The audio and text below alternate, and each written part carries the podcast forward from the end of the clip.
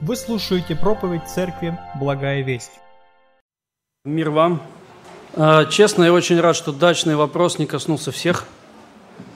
И сегодня а, мы продолжаем служение, мы продолжаем собираться вместе, славить Бога, размышлять над библейскими текстами.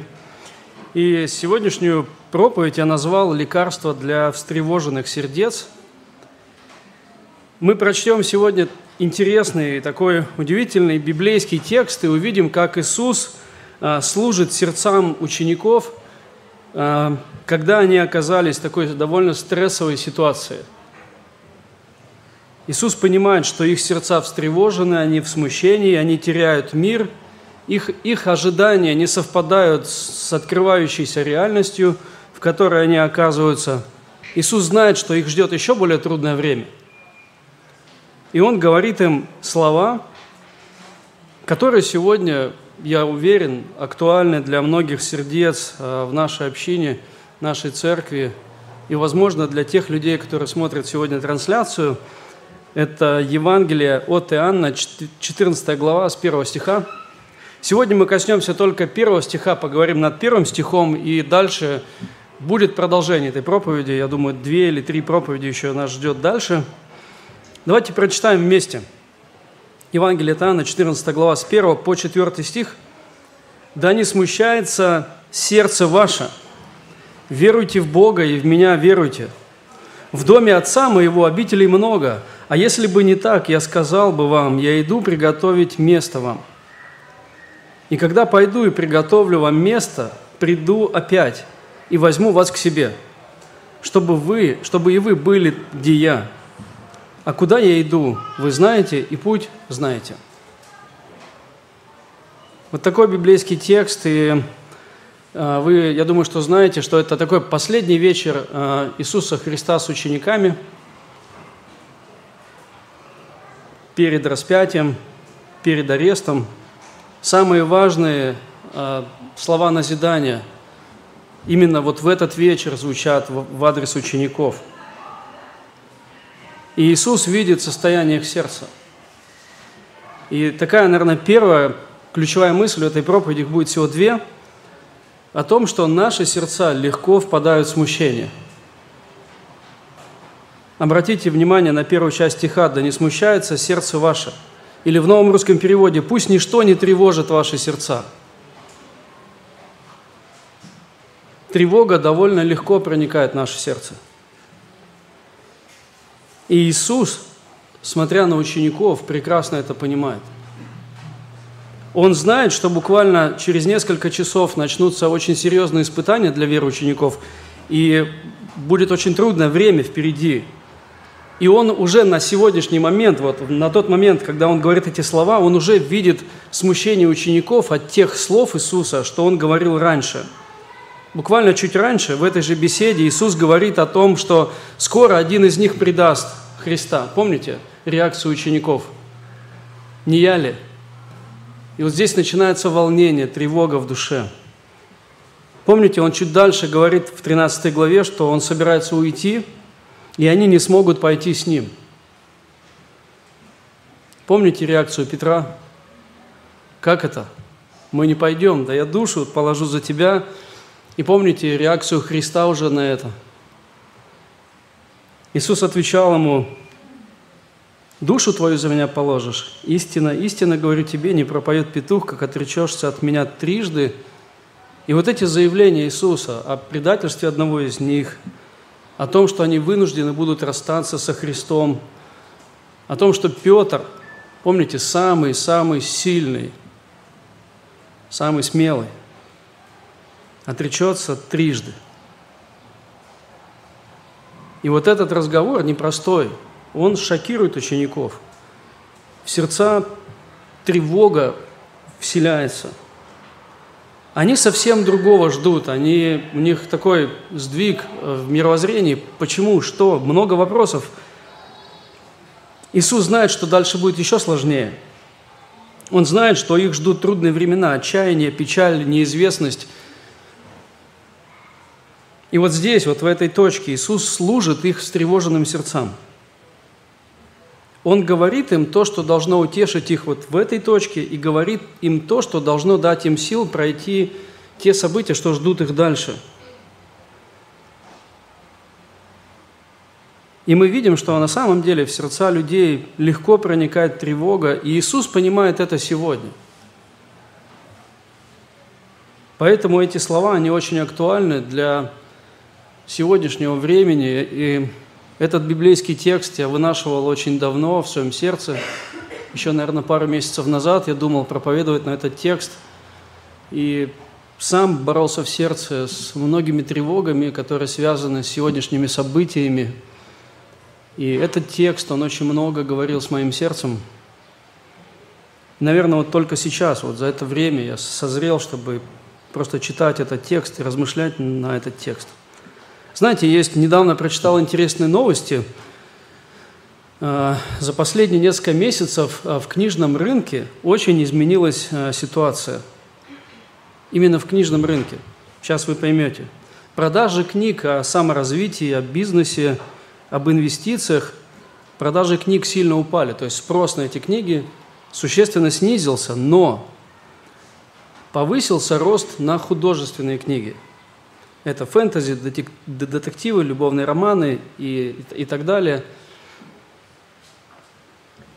А, вот эту вот перемену участники рынка объясняют экономической ситуацией в стране, тем, что книги насчет бизнеса снизились, а тем, что повысились книги на художественную, на художественные книги, как они пишут, что это желание граждан нашей страны отключиться от реальности – немножко уйти, убежать от того, что сейчас происходит. Люди читают книги, попадают в какие-то ситуации, миры, а там все по-другому. На самом деле, если сегодня одним словом охарактеризовать то, что в нашем обществе происходит, я думаю, что это тревога. А, я много раз разговаривал с своими родными, которые живут а, не в Москве, и на самом деле их сердца полны тревоги. Просто даже порой, слыша разговор людей между собой где-то в парке или где-то еще, на самом деле становится очевидным, что вот этих точек переживания для людей очень много. Привычный мир рухнул. Мы говорим об этом. Стабильности, такой, какая она была буквально там пару лет назад, уже нет. А почему этот текст еще актуален, особенно про обители? Потому что у нас сейчас остро стоит а, квартирный вопрос. И вот этот вопрос стабильности, и вы понимаете, что на самом деле сегодня очень много таких точек переживания у людей. И вот эта ситуация на книжном рынке как раз-таки об этом и говорит. Люди переживают и пытаются найти выход.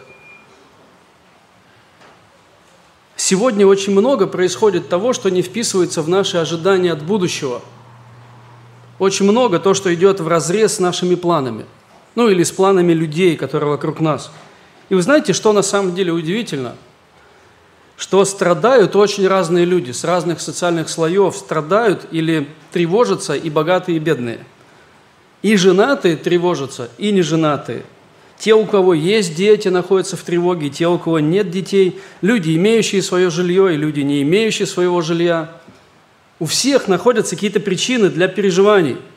И на самом деле еще удивительно то, что никакие достижения, покупки, какие-то продвижения не способны надолго защитить наши сердца от тревоги.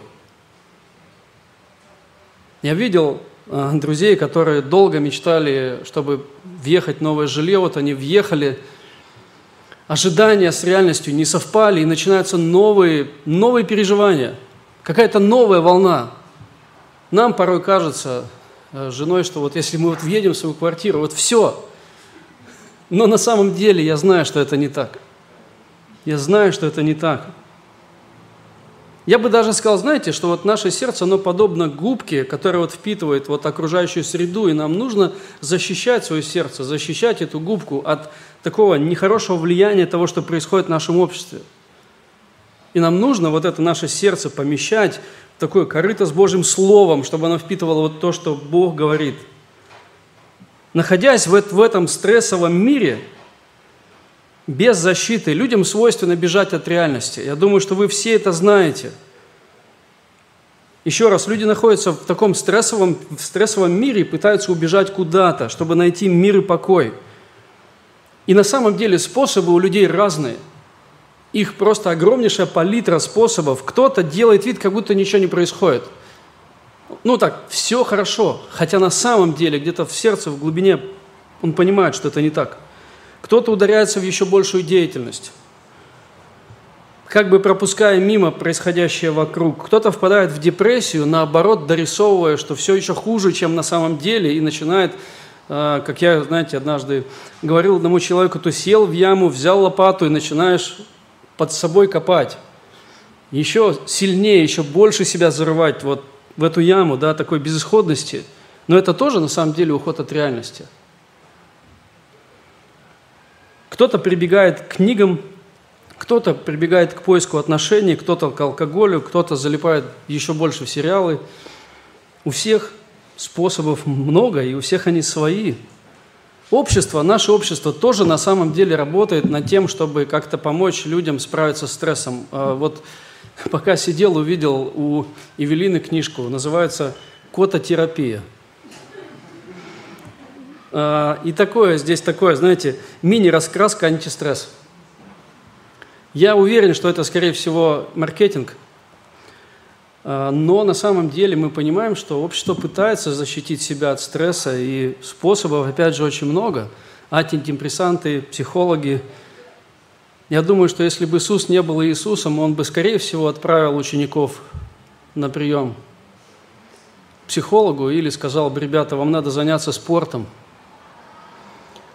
Но Иисус говорит и действует по-другому – Сегодня общество предлагает очень много разных видов удовольствий, и на самом деле мир никогда не знал такого количества удовольствий, развлечений, которые предлагает этот мир. Один э, пастор слушал проповедь, он говорит, сегодняшний среднестатистический человек живет лучше, чем цари в средние века.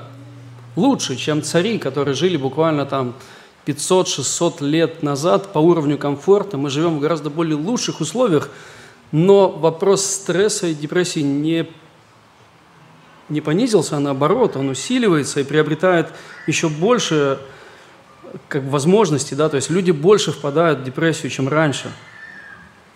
Люди сбегают из этой среды, где много напряжений, пытаются найти утешение. Люди хотят покоя. И мы сегодня тоже не исключение. Верующие люди не исключение. На самом деле мы тоже переживаем стрессы, и порой, возможно, кототерапии. Но Иисус говорит немножко о другом. Он говорит о том, что с тревогой в сердце нужно бороться, но не так, по-другому. Еще несколько мыслей в этой точке. В наши сердца проникает тревога, потому что мы не понимаем всего того, что делает Бог. Его план, его замыслы гораздо больше, чем мы можем вместить в данный момент – очень часто в наше мировоззрение то, что делает Бог, вообще не вписывается. Но на самом деле так и должно быть, потому что Бог, Он Бог. Его пути выше путей наших. Помните библейский текст? Книга про Исаия, 55 глава, 8 стих. «Мои мысли не ваши мысли, не ваши пути, пути мои, говорит Господь. Как небо выше земли, так и пути мои выше путей ваших и мысли мои выше мыслей ваших. И знаете, что интересно, какая интересная деталь? Я думаю, вы все прекрасно знаете, что ученики ждали воцарения Христа. Они на самом деле ждали это. Помните моменты, когда они делили места рядом с Иисусом? Им хотелось сесть по левую и по правую сторону. У них было много ожиданий. Я дорисовываю в своем сознании уже Э, думаю, что, возможно, кто-то из них хотел быть министром финансов, например, или, возможно, у них даже были какие-то очень хорошие желания. Вот если я стану, и вот у меня будет какая-то возможность что-то изменить, я изменю что-то в жизни в Израиле. То есть у них были какие-то свои представления о том, что должен сделать Иисус, о том, как должна развиваться история, и о том, какое место они хотели бы занимать в этой истории. И вот здесь, в этом разговоре, Иисус говорит, я должен буду уйти – и вы не сможете пойти со мной. И в этот момент сердце. А как же все наши планы, все наши желания, все наши мечты, хорошие и даже добрые. Если вы помните, многие уже отошли от Иисуса. Очень многие, а они остались. Они продолжают верить, продолжают ждать, продолжают надеяться. И помните, в книге Деяний уже, уже спустя время они продолжают ждать. И когда Иисус уже перед Вознесением, они, сойдясь, спрашивали Его, говоря, «Не сие ли время, Господи, восстановляешь Ты Царство Израилю?» Вот может быть сейчас. Вот надежда, она остается, помните, она последняя умирает. И на самом деле они ожидали вот воцарения Христа, это было вполне оправданным – Потому что они знали, что Ветхий Завет говорил о том, что придет, придет Мессия и восстановит царство Израилю. И на самом деле удивительно то, что для них первое пришествие и второе пришествие были единым целым. Они не видели то, что это как бы по времени разные события, и тем более не знали о времени церкви, вот то, что между ними. Поэтому для них вполне логично, пришел Мессия, Мессия должен восстановить царство, мы будем следовать за ним – и Писание, вот это время тайны, вот это время церкви, что между первым и между вторым пришествием называют тайной, которая была сокрыта. Я хочу прочитать вам Ефесянам 3 глава, 8-9 стихи. «Мне наименьшим, это пишет Павел, мне наименьшему из всех святых дана благодать сия благовествовать язычникам неисследимое богатство Христова и открыть всем, в чем состоит домостроительство тайны, сокрывшийся от вечности в Боге, создавшим все Иисусом Христом. У них были оправданные ожидания, но их ожидания, то есть, точнее, их, э, они не представляли, что Божий план гораздо больше, чем они думают. В новом русском переводе хочу прочитать этот же текст. «Мне было доверено просветить, просветить всех относительно этого плана, который был от самого начала скрыт Богом, сотворившим все». То есть этот план, вот этот момент между вторым и пришествием, между первым и вторым был скрыт от них. Поэтому они вполне оправданно ждали Мессию, который восстановит царство. У них было ограниченное понимание того, что делает Бог в отношении Божьего плана. Давайте попробуем понять учеников. Они ждут. Они надеются – и вот в тот момент, когда, казалось бы, помните, перед этим Иисус торжественно входит в Иерусалим, и казалось бы, ну вот, вот сейчас, они слышат несколько заявлений, которые как бы не состыковываются с тем, что они ждут. Нам надо признать, что мы не все знаем, что делает Бог. Нам надо признать, что очень много то, что, во-первых, открыто от нас, и в том, что мы порой просто не можем все объективно оценить. Вот то, что мы видим, происходящее вокруг реальности. Нам надо понять, что наше понимание реальности ограничено, как и здесь у учеников, и, возможно, даже наши ожидания вполне оправданы. Но Бог не обязан действовать так, как мы этого ждем. У Него есть свой план. Этот план гораздо больше, чем мы можем себе представить. В нем гораздо больше деталей – в нем гораздо больше масштаб. И нам надо понимать, что наше восприятие реальности, оно довольно субъективно.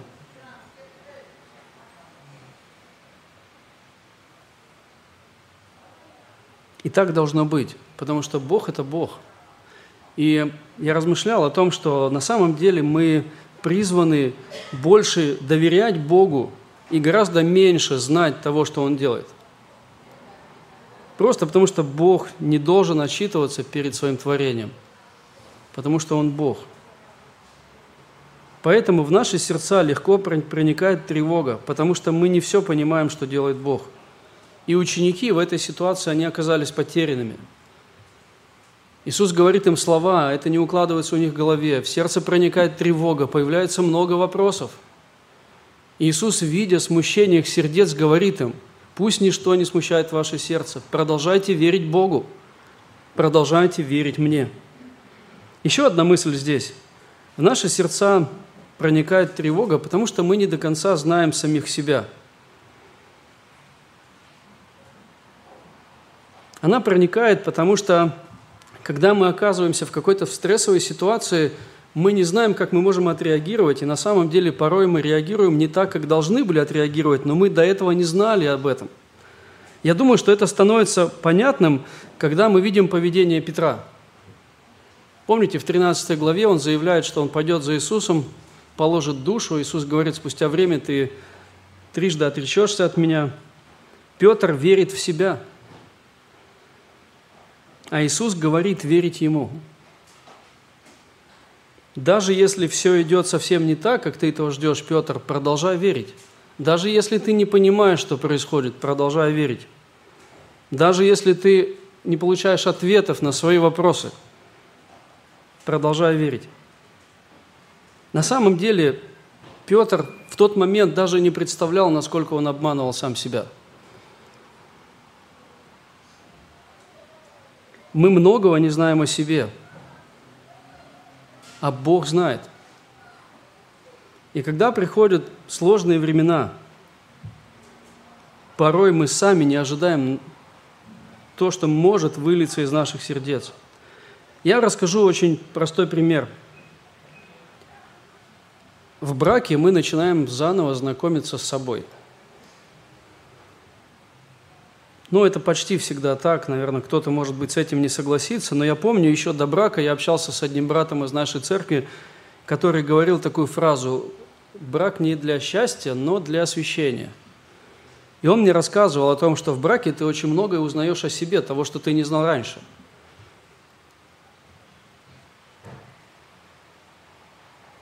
Тогда я не очень серьезно воспринимал его слова – и думал, что, ну, наверное, с ним что-то не так. А сегодня я скажу, что это точно так. В браке ты начинаешь реально интенсивно знакомиться с собой, потому что происходят вещи не так, как ты ждал. И иногда я смотрю на свою реакцию и думаю, у, ничего себе. Оказывается, я и так могу. Не только брак вот это инструмент для освящения, но и точно так же безбрачие. Это тоже такой процесс непростой, когда люди, ожидая вступления в брак, не вступают в него, они вдруг видят себя и видят, что с ними происходит что-то не так. Их вера начинает шататься. И у меня был этот период очень долго. Я хотел жениться с четырех лет.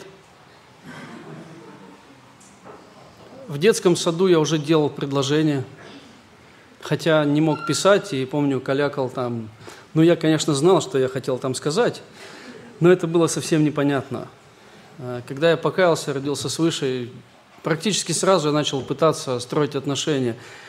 И на самом деле Божья благодать, она просто защищала меня от этих отношений. Я вообще не понимал, почему это делает Бог. Я не мог построить отношения ни с кем. Честно, я даже ни с кем не дружил так, чтобы, вот, знаете, как сегодня говорят, встречаться. Иногда я думал, что я проклят – что на мне клеймо. И на самом деле я тогда понять не мог, что просто Бог защищает мое сердце, потому что я не знаю себя. И если я сегодня вот вступлю в брак, я просто разрушу не только свою жизнь, но и жизнь других, друг, другого человека. И Бог защищал меня, не давая мне то, чего я хотел. Это был очень такой трудный путь э, освящения, когда я очень много обнаруживал в своем сердце того, что было неугодно Богу. И Бог использовал это, чтобы освещать меня. Сегодня другая ситуация. Бог подобрал мне жену, и точно так же я продолжаю замечать в себе то, что не должен замечать, или то, что Богу не угодно, и Бог делает это, чтобы менять нас. И Бог знакомит нас с, с нами, показывает наши сердца – вы знаете, удивительно, Бог знает все. Если я еще не знаю многого о себе, это правда. Но Бог знает обо мне все.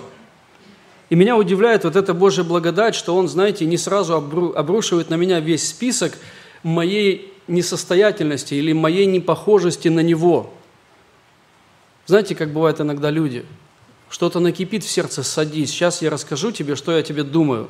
И весь список сразу – и человеку, который слушает это, уже жить не хочется. Он, он-то и не знал, какой он на самом деле ужасный человек. Но Бог знает о нас, Он знает все наши недостатки, все наши слабости, все то, где мы притыкаемся. И Он не открывает нам это сразу. Он понимает, что изменению нужно время, нужен рост. И Он, ставя нас в трудные отношения, знакомит нас с нашим же сердцем, с нами, с нами и благодаря этому меняет нас. Мы видим в том, в чем мы, нам нужно изменяться ради Божьей славы, мы нуждаемся в Боге, мы опять просим покаяния, мы просим сил, чтобы изменяться, и Бог делает это. Бог меняет нас в процессе. Он делал это с Петром. Он знает о нас все. Христос знает, что у них есть не совсем правильные ожидания от того, что будет. Он даже понимает, что, скорее всего, многие ожидания учеников эгоистичны. Но он не упрекает их в тот момент, потому что знает, росту требуется время. Мне очень нравится 138-й псалом. Я прочитаю с первого стиха. «Господи, Ты испытал меня и знаешь. Ты знаешь, когда я сажусь и когда встаю, ты разумеешь помышления мои издали. Иду ли я, отдыхаю ли, ты окружаешь меня, и все пути мои известны тебе. Еще нет слова на языке моем. Ты, Господи, уже знаешь его совершенно. Сзади и спереди ты объемлешь меня и полагаешь на мне руку твою. Бог знает все наше несовершенство и продолжает любить нас – еще одна здесь маленькая деталь. Я думаю, что вы уже сталкивались с этим. Мы склонны думать о себе лучше, чем мы есть. Чаще всего мы думаем о себе как бы в плюсе. Это факт. И когда мы двигались к браку, жена не соглашалась очень долго. Я думал, ну надо же быть такой слепой. Ну как так? Богу пришлось смирять меня и показывать, что на самом деле слепой я. Но на самом деле мы думаем о себе чаще всего в плюсе. И вы знаете, что вот одна из функций Божьего откровения – это знакомить нас с самими собой. Все Писание богодухновенно и полезно для научения, для обличения, для исправления, для наставления в праведности. 1 Тимофею 16, 3 глава 16 стих – и вот здесь, вот в этой точке, я просто делаю очень простой вывод. Трудности и напряжения на самом деле нам нужны.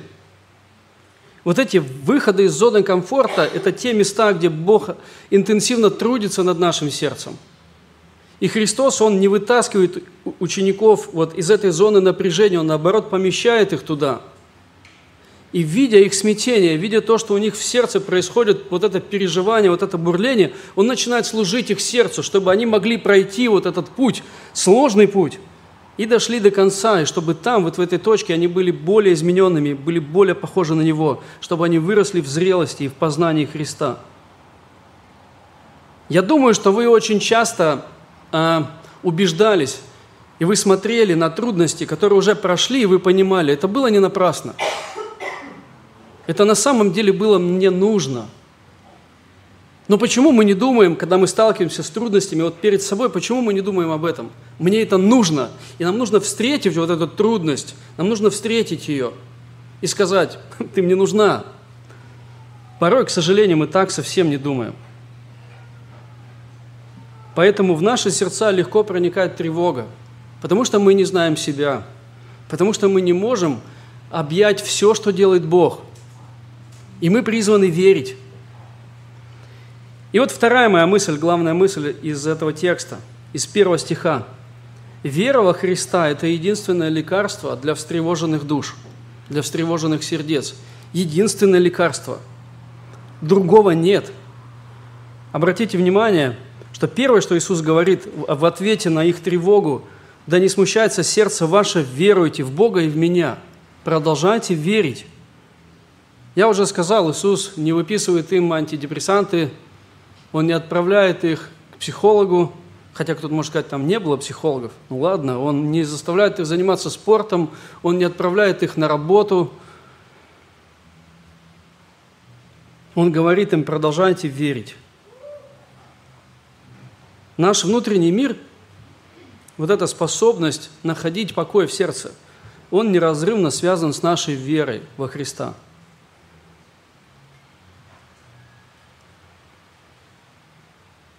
Иисус не обещает им светлого будущего. Он не говорит им, ребята, потерпите, дальше все будет лучше. Он не дает им таких, знаете, обещаний. Иисус не говорит им, верьте в себя. Давайте, держитесь, верьте в себя, вы все можете. Нет. Он не говорит им, верьте в Петра, в самого сильного, вот он поможет вам довести. Нет, он говорит, Петр отречется. Он не предлагает им какой-то терапию, не знаю, он не отправляет их на море. Он говорит, ребята, вам надо отдохнуть. Просто посидеть и посмотреть, как волны плещутся, хотя порой так хочется на самом деле. Он говорит им, продолжайте верить. Исайя, книга про Исаия, 26 глава, 3 стих. «Твердого духом ты хранишь в совершенном мире, ибо на тебя уповает Он». И еще один псалом, 61 2 стих. «Только в Боге успокаивается душа моя, от Него спасение мое». И вот обратите внимание, вот эту взаимосвязь веры и мира, который должен присутствовать в нашем сердце. Это совсем не значит, что жизнь будет без стресса. Это совсем не значит, что дальше все будет легко. Он говорит о способности обретать мир, когда вокруг становится сложнее, потому что объект нашей веры – Он, а не мы сами. Я уверен, что когда растет наша вера во Христа, мира в сердце будет больше. Вера – это, как знаете, якорь, э, который корабль вроде бы движется на волнах – но есть якорь, который не дает да, волнам утащить его. И чем тяжелее якорь, тем э, лучше будет держаться корабль на плаву. И когда мы с вами вникаем в Божье Слово, мы, по сути, делаем наш якорь тяжелее, и еще тяжелее, и еще тяжелее. И наша жизнь, она становится более стрессоустойчивой. Я прочитаю вам цитату одного богослова и попрошу вас просто внимательно выслушать ее – Удивительные на самом деле слова, я бы не написал так. Он пишет так, нужно отметить, что степень покоя и мира у христианина зависит от его духовной способности помещать мысль о Боге между собой и своей проблемой. Наш мир внутри зависит от нашей способности помещать мысль о Боге между собой и своей проблемой. Мы должны применять богословие – по назначению сразу же при появлении первого признака проблемы, при первой же тучке на горизонте. Потому что не внешние обстоятельства тянут нас вниз, но наша собственная реакция отчаяния на эти обстоятельства, когда нам не удается увидеть скрытой Божьей руки во всех событиях. Когда я теряю Бога из виду, когда я вижу бушующие волны вокруг, начинает, моя жизнь начинает просто болтать. И я много раз убеждался в этом. Когда я теряю Христа из виду, в списке беспокойств он растет. Я помню, я расскажу вам такой пример, это совсем... Я был тогда еще... Недавно уверовал, буквально прошло 2-3 года, я довольно часто впадал в депрессию, я же хотел жениться, не мог, это одна из причин. И вот я в таком депрессивном настроении сижу у окна, и идет дождь. А я живу в деревне. То есть, и, знаете, идет дождь, на улице грязища. То есть, ну, выйти, надо сапоги одевать. Э, вот грязь, дождь, темно, вот эта сырость и так далее. Я сижу и накручиваю, какой я несчастный, какая у меня плохая жизнь и так далее. Там, это больно на самом деле. Это сейчас я с улыбкой рассказываю, но тогда было больно. Я плакал, и я думал, ну почему, вот почему в моей жизни вот все так складывается? И потом я просто вспомнил, я даже не знаю, откуда у меня мысль эта пришла в голову, что когда до грехопадения не было дождя, и я подумал, вот грех, и вот как бы дождь, и, и у меня просто, я подумал о том, что плачет Бог – о людях, которые Христа не знают. А я знаю. И в этот момент я начал говорить просто себе, оказывается, я спасен. Меня ждет небо, жизнь закончится, и я обрету счастье во Христе в полноте. И все слезы Бог утрет, а люди, которые живут и Христа не знают, не спасутся. И я понял, что мои проблемы на самом деле не проблемы. Я понял, что это капризы. Капризы, знаете, такой потребительской души. Мне стало больно не от того, что какая моя плохая жизнь, а от того, что я обнаружил в своем сердце. И тогда я молился молитвой покаяния и молитвой за людей, которые Христа не знают.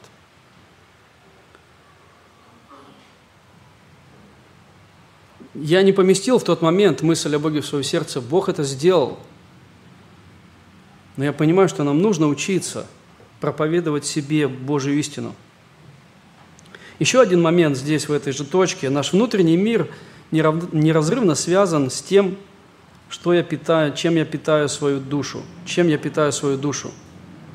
Я думаю, что в этом тексте речь идет о вере, которая растет, о вере, которую кормят библейскими истинами – и вот она, благодаря библейским истинам, крепнет, развивается. Я думаю, вы помните этот текст. Итак, вера от слышания, от слышания от Слова Божия. Ученики верили в Бога, они ждали Мессию, когда пришел Иисус, они поверили Ему. И теперь Иисус как бы говорит, вам нужно продолжать верить. Все идет не так, как вы хотите, но вы должны продолжать верить.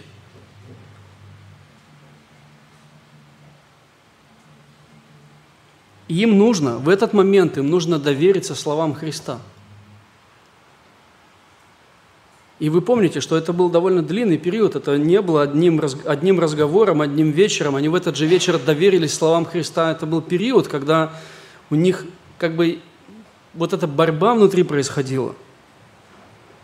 Я думаю, вы помните тот э, эпизод, когда Иисус уже умер, два ученика возвращаются, идут в Имаус, им встречается воскресший Христос, они его не видят, не понимают, что это Он, и они такую фразу произносят, а мы додумали, что Он тот, кто избавит, да, и восстановит царство.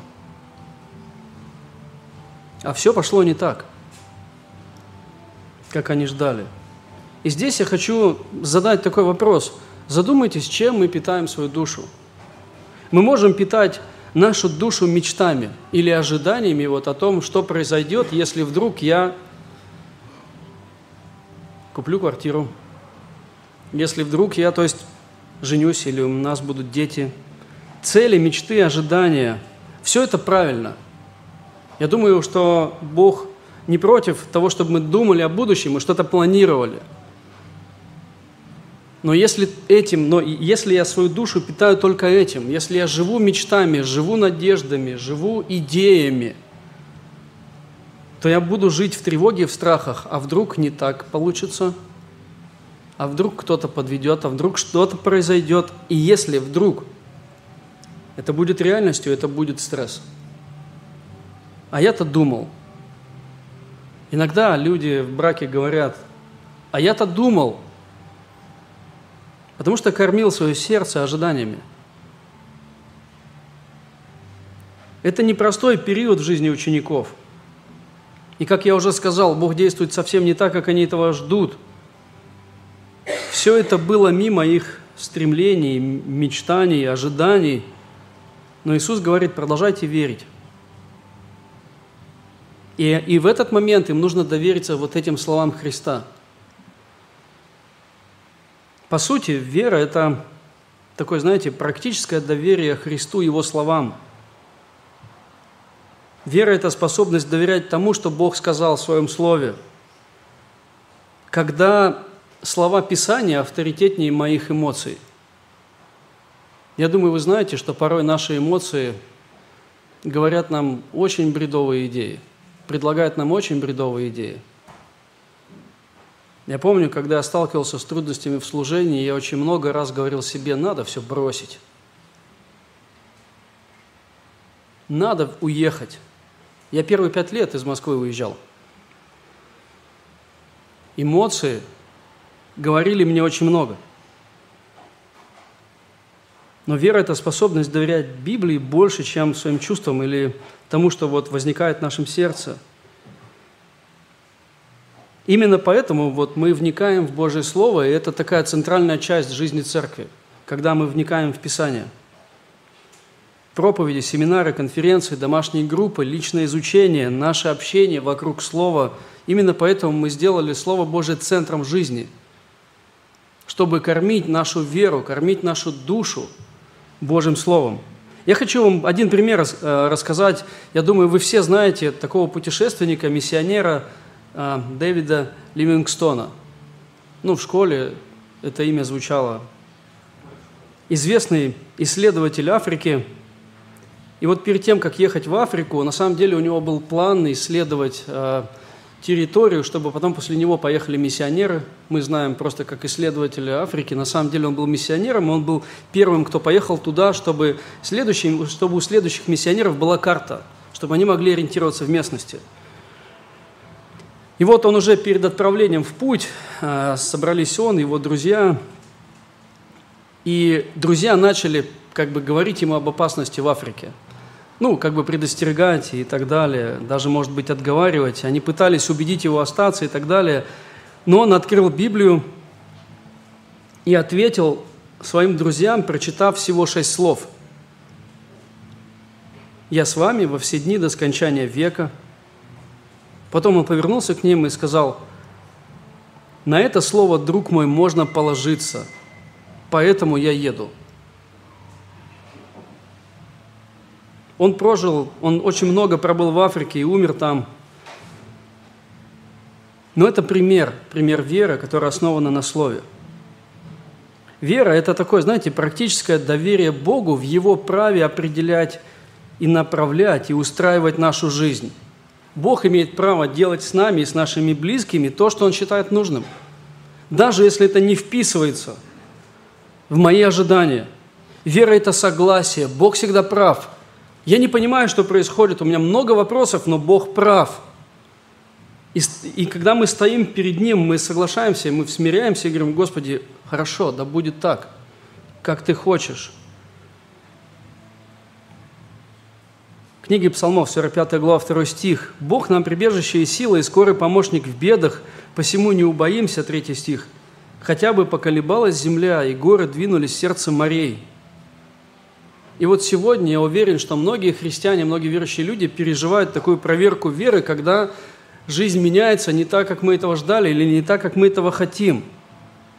Сегодня мы проходим проверку веры, вот знаете, такую проверку способности находить мир во Христе. Сможем мы опереться на Него? Или мы будем верить нашим чувствам, нашим эмоциям? Я хочу рассказать вам один пример – а, я думаю, что вы все знаете песню «Течет ли жизнь мирно, подобно реке». Знаете ее? Я думаю, что немногие, наверное, не все знают историю написания этой песни. Ее написал Горацио Гейтс Спефорд. Он был хорошим юристом, он преподавал в воскресной школе, он очень любил свою семью, у него была жена, четверо девочек и один мальчик – это была действительно очень хорошая семья, и первая строчка из песни «Течет, течет ли жизнь мирно, подобно реке?» Он вспоминает вот это время изобилия, время радости и спокойствия. Но приходит время, он теряет сначала своего первого сына. Он умирает от скарлатины. Он был богатым человеком, он вкладывает, спустя время он вкладывает большие деньги в инвестиции, Э, в одно место, и спустя время там возникает пожар, и все сгорает. Спустя, по-моему, два года он э, отправляет свою семью, планирует своей семье отдых, отправляет их в путешествие в Европу на корабле, планирует ехать с ними, но из-за каких-то событий сам ехать не может, садит на корабль жену и дочерей, они отправляются в путешествие – и в этом путешествии в их корабль врезается другой корабль, другое судно. Погибает его четыре дочери. Каким-то чудом спасается его жена. Она пишет ему телеграмму «Спаслась одна». Он тут же садится на корабль и плывет к ней. И вот там, находясь вот на этих грозных волнах, о чем э, вторая строчка – там вот в этом месте ему сказал капитан корабля, что мы сейчас проплываем рядом с этим местом, где, где разбился корабль, утонул. Он пишет слова этой песни.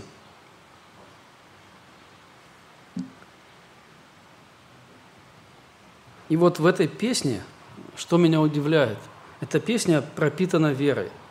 Она пропитана и болью, и верой.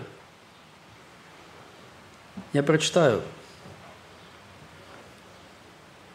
Течет ли жизнь мирно, подобно реке, дни благополучия, он вспоминает их. Несусь ли на грозных волнах, вот это время скорби, когда он путешествует и когда он находится около этого места.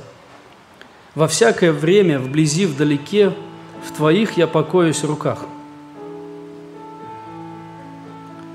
Ни вражьи нападки, ни тяжесть скорбей не склонят меня позабыть, что Бог мой меня из пучины страстей в любви восхотел искупить. Это второй куплет. Я хочу прочитать пятый. Господь, Твоего я пришествия жду, принять мою душу гряди. Я знаю, тогда лишь вполне я найду покой у Тебя на груди. И удивительный припев «Ты со мной». Да, Господь, в Твоих я покоюсь в руках. Это не конец истории на самом деле. Спустя время Бог дает им еще троих детей, одного мальчика, двух девочек. В возрасте четырех лет мальчик умирает – Они переезжают в Иерусалим, они оставляют дом, переезжают в Иерусалим, и в своем письме другу он пишет «Иерусалим – город, в котором мой Господь жил, страдал и побеждал. И я, подобно ему, хочу научиться, как жить и страдать, и самое главное – побеждать». Они стали жить, служить там людям, и на самом деле вокруг этой истории дальше продолжается еще история. Они стали служить жителям Иерусалима, помогать бедным, развили благотворительное служение.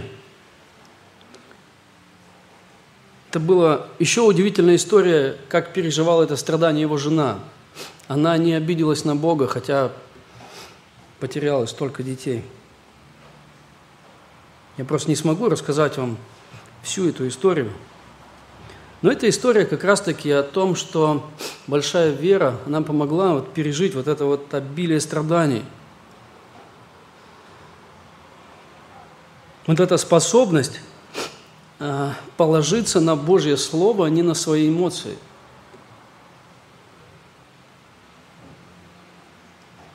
Удивительная история. Я хочу сделать несколько выводов. Бог любит нас.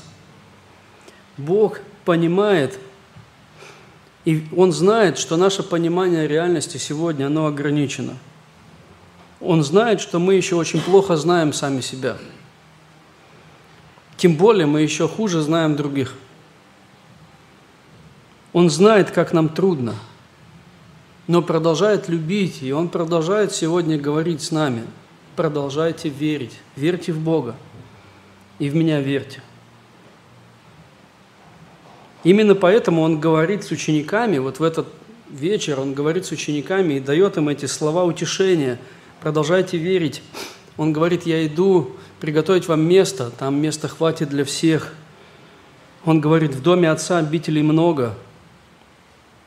Там несколько таких точек утешения, о чем я буду проповедовать дальше. Он знает, что вера – это такая тропинка, чтобы обрести, обрести мир внутри. И он предлагает, говорит, давайте вместе пойдем по этой тропинке, продолжайте верить. И Он приглашает идти нас вместе с Ним.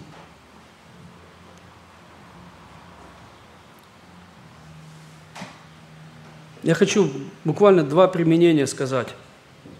Проповедуйте своему сердцу. Вот как Давид, помните, однажды Давид говорит со своей душой, что унываешь ты, душа моя, и что смущаешься. Уповай на Бога, ибо я буду еще славить Его, Спасителя моего и Бога моего. Он как бы убеждает свою душу.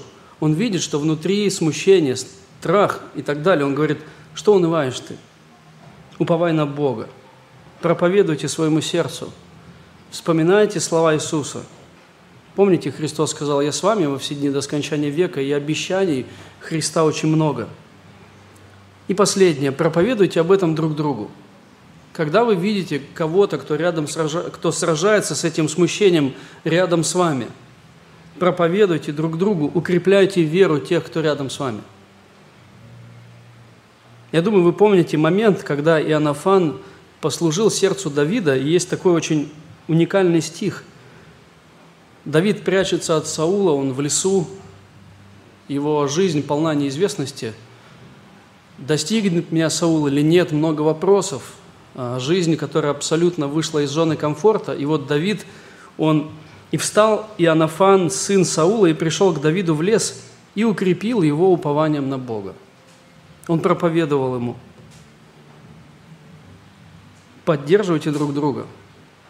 Именно для этого мы здесь, чтобы укреплять веру друг друга, чтобы пройти через времена трудные и даже через времена благополучия или чего-то еще.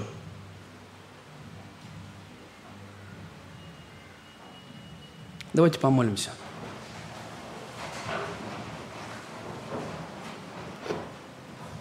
Отец, я благодарен Тебе за то, что Ты Бог, который видит каждое сердце. Бог, который знает нас лучше, чем мы сами. Бог, от которого ничего не скрыть. Бог, который понимает, как нам трудно. Он знает, насколько мы ограничены и слабы – Бог, который служит сердцам людей именно в то время, когда нужно. Господи, я Тебе так благодарен за то, что Ты как-то вовремя находишь слова для сердец. Как-то вовремя, Господь, Ты говоришь с моим сердцем и укрепляешь веру. И я понимаю, что в те минуты, когда мне было трудно, и когда я выходил из трудностей, я не могу даже сказать себе, какой я молодец, потому что я вижу Твою работу, Господь. Я так благодарен Тебе за то, что Ты, проводя нас через трудности, Ты показываешь свою славу. И на самом деле, оборачиваясь назад, мы можем радоваться, видя Твою работу, видя, Господь, то, как Ты сотворил этот мир и то, что Ты делаешь с нами. Я благодарен Тебе за церковь, которая поддерживает, которая молится – и так много людей, которые могут просто подойти и укрепить мою веру и сказать какие-то слова. Я благодарен Тебе за каждого, кто молится, кто служит. Отец, я молюсь, чтобы Ты даровал нам силы пройти то, что Ты приготовил для нас.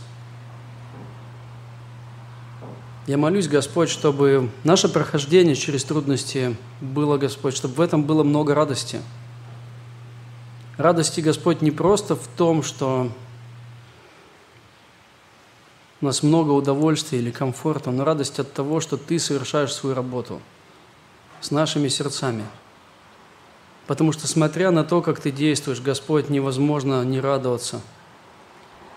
Я благодарен Тебе за то, что есть покаяние, за то, что есть крещение, за то, что я вижу, как многих людей Ты освещаешь, Ты и даешь им подарки, и проводишь их через трудности. Ты удивительный сценарист, Отец нашей жизни. И я благодарен Тебе за то, что мы знаем Тебя. Славлю Тебя, Бог, за то, что и в спокойное время, и в трудное время Ты всегда находишь способ, как послужить нашим сердцам. Аминь. Местная религиозная организация Церковь Евангельских христиан-баптистов «Благая весть» зарегистрирована 24 июня 1999 года. ОГРН 103 773 974 3007